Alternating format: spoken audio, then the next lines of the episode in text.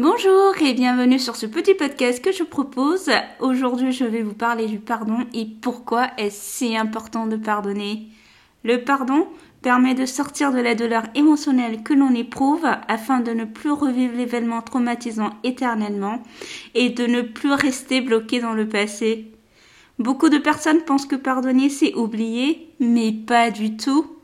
Ce n'est pas non plus accepter ce qui s'est passé, ni excuser la personne qui nous a fait du mal ou même se réconcilier avec, non.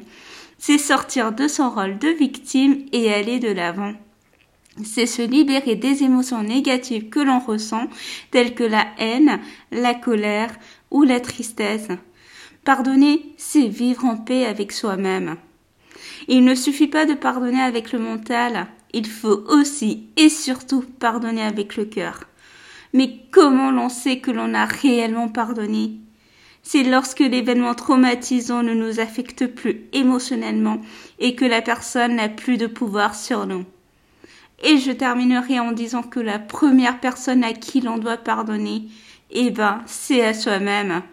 Parce que l'on a agi de la meilleure façon que l'on devait agir pour soi, avec les moyens que l'on avait, au moment où cela s'est passé.